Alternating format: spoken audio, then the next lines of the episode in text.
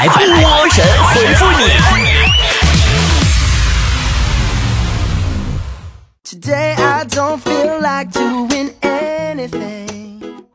最近啊，自从我开了波姐电话亭这个直播节目之后，找我问问题的菠菜实在是太多了，但都不是神回复的那种啊，都是实实在在的在生活当中遇到难题的、工作的、情感的、亲情的什么什么。后来我发现最多竟然是关于职场的，估计咱们粉丝上班的白领太多了。并且出现频率最高的问题，竟然是想要辞职怎么办？上一期嘛，就有个菠菜打电话问我说：“波儿姐，那个我不喜欢现在的工作了，我想辞职。”我说：“那你喜欢啥？”他说：“我也不知道。”我说：“那你想干啥？”他说：“我还没想好。”我说：“那你擅长干啥呀？”他说：“现在这个工作干了好多年了，我也不会干别的呀。”我瞬间给我整的不会答了。你们呐，你就是前两年受那个世界那么大，我想去看看这个事儿影响太深了。当初啊，觉得那个裸辞的人特别酷，你有没有想过他最后可能会很惨？你有没有想过他最后想回都回不来了？连自己后路都没给留好，你以为破釜沉舟那么容易呀、还有个粉丝也是打电话跟我说，说我要辞职，因为我想有一间自己独立的办公室。我们单位呀，连看大门的都有一间自己的办公室，我都没有。我说那你是裸辞以后想去找个看大门的工作吗？一个人啊，想裸辞的原因，我总结大致分为几点：钱太少，没未来，委屈多，太累了。很多人因为这几点呢，一激动就辞职了。你听我说啊，先别激动。你想辞职之前，你先问自己几个问题，你再说。第一，你想辞职是不是一时之气？冷静一下，你当初你想在这个公司得到什么？你琢磨琢磨。如果你已经得到了你想要的，你就别为了一时那个小情绪啊，放弃自己已经拥有的。第二，你下一步规划做好了吗？就算你辞职以后不想再应聘工作了，你想做自由工作者，也是要有规划的好吧？也要有目标的好吧？你以为我们这种自媒体很容易的吗？第三，你裸辞的底气在哪里？说白了就是说，你有没有跟领导拍桌子说老子不干了这个资本？最后一点，问自己。当你失去了这份安全感，失去了这个公司给你的资源和这个平台给你的人脉以后，你能接受这个落差吗？这几个问题你都想明白了，你再说辞不辞职的事儿，辞职的后果都接受不了，那你就老实干活，别搁那装大象。马云不是说吗？要么就辞职不干，要么就闭嘴不言。好了，进入今天的神回复，来看宝宝们的留言喽。丫丫学话说。波儿姐，假如给你两万块钱，让你抽你老公一个嘴巴子，你会愿意吗？我能一直扇到世界首富的位置，你信吗？年中中说，我老婆总是问我你爱我吗？波儿姐她啥意思？当女人问你爱我吗？这个时候只有两种可能：第一，你有麻烦了；第二，你有大麻烦了。小珍珠道长说：“我每次蹲下再站起来的时候啊，就能听到我的膝盖有声，这是为什么呢？这充分说明你听力挺正常的。”女汉子说：“现在有好多外国人长得挺像中国人的，如何迅速分辨呢？嗯，文化差异还是能看得出来的。嗯、比如穿衣戴帽啊，都能看得出来。嗯、你就打比方说，你走在大街上。”对面来了一个戴着绿色帽子的人，那肯定就是外国人无疑了。哪个中国人能戴大色儿的？就是有钱说，真的有点怀疑人生了。我这论文和作业怎么感觉越写越多呀？那你可能不是写作业呢，你是泡沫耳呢吧？呃，洛佩茨说，波儿姐，我是你的会员呢。我有你的微信好友哦，跟你聊天的时候，你总发一个流泪捂住脸的表情，啥意思啊？你是想说你在跟我哭诉吗？我发现你们这帮人啊，真是，有时候啊，我给你发表情，真的不代表我对你有表情上的那个意思，我只是单纯的觉得这个表情很可爱，我很喜欢，我想发一发。小屁孩说。现在才感觉，当时我是瞎了眼才嫁给了我现在的老公，感觉他现在根本不爱我。我发现你这人怎么就不满足呢？你看，当时你都瞎了眼了，你老公都没嫌弃你。欣欣向荣说：“我感觉啊，到了这个岁数，身体哪哪都不行了，我都不知道该怎么形容我自己了。那你就是传说中的万般皆下垂，唯有血压高，是不是？南瓜子说：“好想谈个恋爱呀，最起码不开心了，有个遮风挡雨的人。”你这话说的，一看你就是没谈过恋爱的。你是真不知道啊！很多人谈恋爱是为了找一个人为你遮风挡雨，后来才发现，大部分的风雨都是这个人给你的。邻家的孩子很沉默，说：“我感觉我妈妈特厉害，什么都不怕，做饭也好吃，我就不行了，什么都不会。是什么让我妈这么厉害呢？当然是因为你跟你爸不争气了。”苏燕儿说：“有很多人说青春就是用来享受和挥霍的，这是真的吗？”什么？我怎么没听说呢？为嘛我的青春没有挥霍和享受，只有上班上班上班上班上班呢？优秀的学长说：“我的一个朋友啊，现在离我越来越远了，我特别伤心，我该怎么办？想开一点，万一刚开始的时候他就没把你当朋友呢？”名花有主说：“平时我遇到问题不知道该怎么办，我就会抛硬币。波姐，你也会这样的吗？”嗯也不光是抛硬币这事，哎，你们有没有发现啊？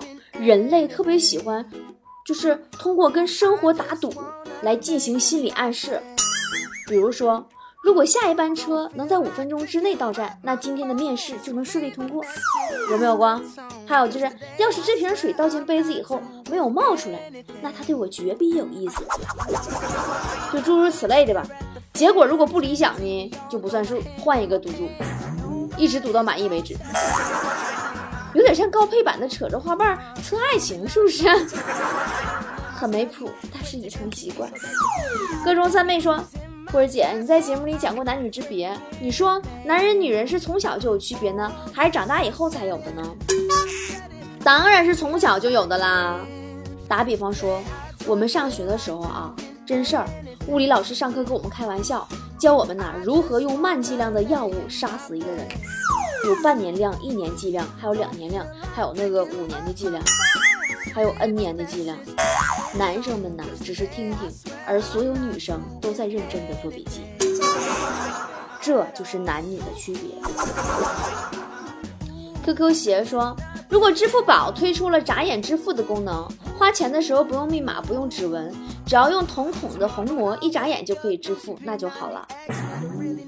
这功能根本不可能有，你见过哪个女人花钱眨过眼呢？千卓万山说：“波姐，你骑小黄车吗？”哎呀，何止小黄车啊，这啥小白车、小红车、小绿车、小粉车我都骑过。后来听说呀，那市面上的共享单车颜色呀已经被占满了。都出五彩车了，前两天还曝光了一款特别好看金色的车，哎，我可稀罕那金色的车了呢。我就觉得骑那种金色实在太霸气了，就是我就觉得应该吧，除了就是按那个时长正常的收费之外，再增加个会员费，十块钱一个月，在众多共享单车中骑着这种金光闪瞎眼的单车，就特别有那种像就是 S V I P 在普通 Q Q 中一样耀眼的感觉，有没有？尼古之作说：“波姐，你看那个叫《新木乃伊》的电影了吗？好看吗？啥时候事儿啊？但是《新木乃伊》这个电影，我一听这名字我就不想看了。木乃伊这么古老的东西，如果是新的，那肯定是赝品呐。闹啥子闹嘛？说，嗯，城市在女人眼里是不是只分两个区？一个是购物区，另一个是非购物区？哼。”那城市在男人眼里也是只分两个区呀，一个是红灯区，一个是非红灯区。南北向说：“如果你前任掉到水里了，你所学的专业能做什么？”嗯，我能为他做一期节目，庆祝他永远消失在我的视野当中。这个问题我也问过我们工作室的小伙伴，回答最有意思的是思思。思思不是美院学设计毕业的吗？我就问他，我说如果你前任掉水里了，你所学专业你能做什么？思思说，能把他劈到岸上。诚实的天王说，如果我要是有男朋友了，我妈是不是就感觉辛辛苦苦的种的白菜被猪给拱了呢？哼，你妈她哪能知道她种的是仙人掌啊？匹诺曹的小文杂说：“波儿姐，听说你特别爱吃火锅，你吃火锅的时候内心活动是怎样的？”每次吃火锅捞不到肉的时候，我都特别想唱那句：“他们都老了吗？他们在哪里呀？”呃，这个小龙人说：“今天我坐大客回老家，对面的女孩突然把手伸进自己的衣服领子里，她是在勾引我吗？”你别自作多情了，百分之九十九的女孩突然把手伸进自己的领子里，都是胸罩带掉了。捞胸罩带呢？老大不像话说，中国人为什么喜欢买房子呢？因为只有在中国，房子、户籍和学区是绑在一起的。如哥，这如哥不？这个英文你们不要起英文名了。不都说女孩是小棉袄，那男孩是什么呢？男孩儿我感觉应该是皮夹克，冷的时候穿挡不住严寒，暖和时候穿它又热了，完了价钱还贵，扔了还可惜，像鸡肋一样，食之无味，弃之可惜，所以只能用来穿着装逼。逢人就跟人吹，快看呐，我有皮夹克。嗯，这这又来个英文名啊。，G R 日乌乌乌的说，为什么女人生气会哭呢？因为他们知道杀了你是犯法的，所以这个现实让他们感到很沮丧，好想哭。小仙女就是我说，你说我学个什么乐器才能突出我这样古典、清雅、端庄的气质呢？不要太复杂哦，我懒，最好能速成的那一种，谢谢。那你选择木鱼儿吧。小野妹说，嗯，单身久了是一种什么感觉？就是看新闻联播都觉得那俩播音员在秀恩爱。星星自文说。如果狗仔不再偷拍明星，转去偷拍官员，那么中国的贪官污吏会不会得到根治呢？那么狗仔会得到根治，你信不信？现在不就得到根治了？不规则说，每次我在提款机提款啊，我身边要是站着一个人，我就会输错密码，怎么回事呢？我发现啊，输入密码这个事儿，如果你边上站着一个人。就算你平时输入的再熟练，很流利，也会有大概就是输错一次两次的这个概率。反正我是看了很多次了，包括我自己，我我总这样式。我这不是个段子，我跟你分享我真实感受呢。顶着太阳淋雨说，和朋友一起吃河豚，老板嘱咐我们，一旦感觉有中毒症状了，就赶紧出去跑步，跑得越快越好，把毒啊尽快发散出去。波姐，你听过这种解毒方法吗？我怎么分析？这个意思好像是想让你们有多远死多远呢？平平仄仄说：“波姐，中国人过度贪恋网络了，你不觉得吗？你说怎么回事呢？怎么说呢？一入网门深似海呀，从此理性是路人，平生只有两行泪，半为脑残半女神。”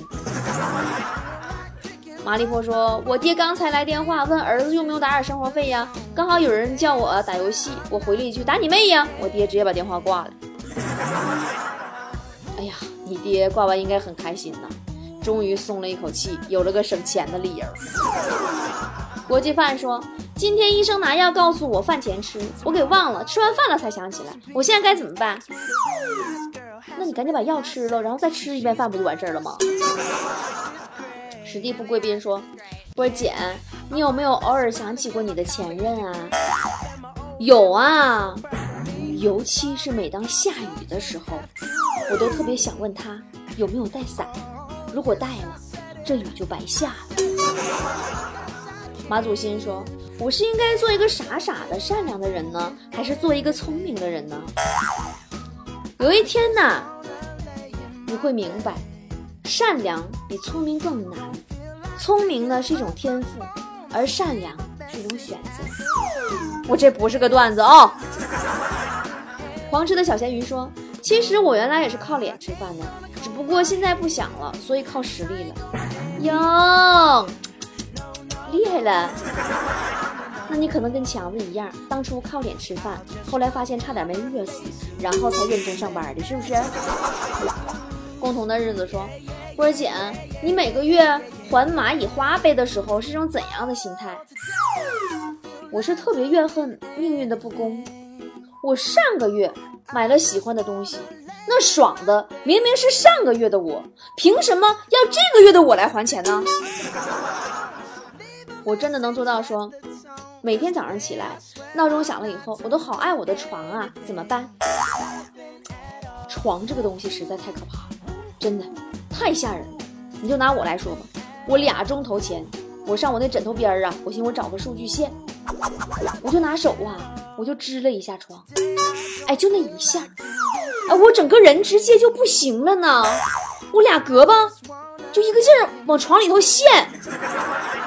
哎呦，我脑脑袋里边那个感觉呀，就好像得有好几十个纤夫啊，猫着腰跟我说：“妹妹，你上床头。”他就就把我往里边拽呀。